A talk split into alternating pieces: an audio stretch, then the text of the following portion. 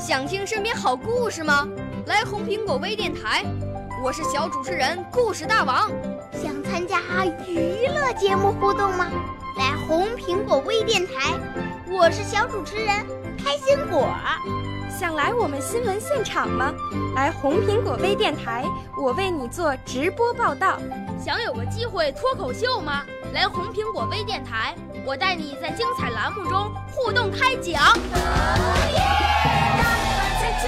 我们的语言魅力在这里提升，我们的儿时梦想从这里起航。大家一起喜羊羊。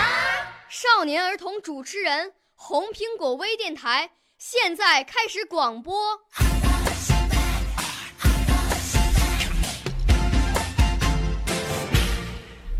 亲爱的，大朋友、小朋友，你们好！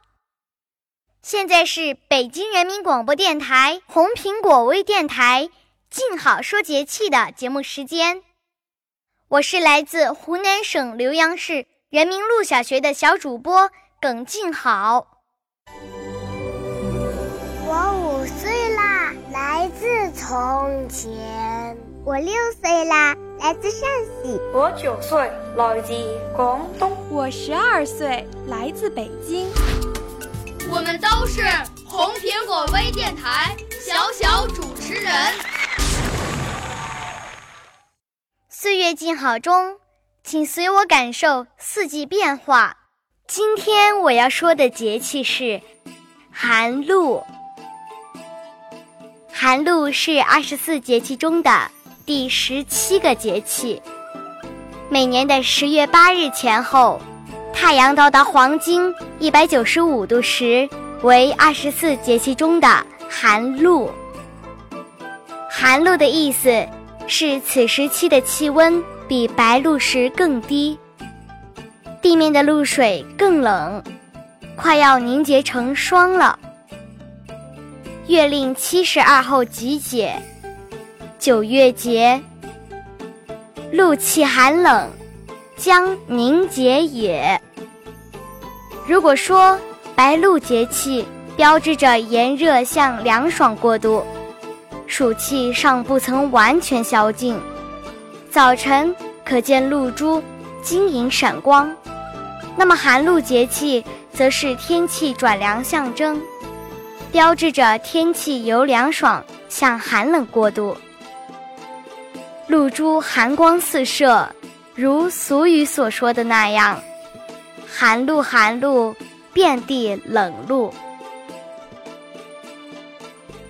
我国古代将寒露分为三候：一候鸿雁来宾，二候雀入大水为蛤，三候菊有黄华。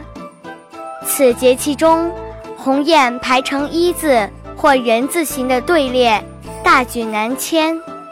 深秋天寒，雀鸟都不见了。古人看见海边突然出现了很多蛤蜊，并且贝壳的条纹及颜色与雀鸟很相似，所以便以为是雀鸟变成的。第三后的菊始黄华，是说在此时的菊花已普遍开放。寒露以后，北方冷空气已有一定势力，我国大部分地区在冷高压控制之下，雨季结束，天气常是昼暖夜凉，晴空万里，对秋收十分有利。俗语说：“寒露不沾棉，霜打莫怨天。”趁天晴要抓紧采收棉花。遇降温早的年份，还可以趁气温不算太低时，把棉花收回来。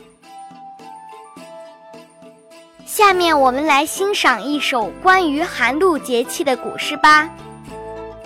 《鲁中送鲁使君归郑州》，唐·韩翃。城中惊落旗，初见沈东阳。九月寒露白，六关秋草黄。齐鸥听处妙，卤酒把来香。最后着边去，眉山道长。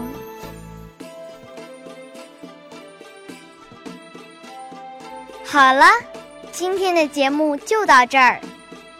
更多精彩，请锁定北京人民广播电台红苹果微电台。我是静好，我们下期再会。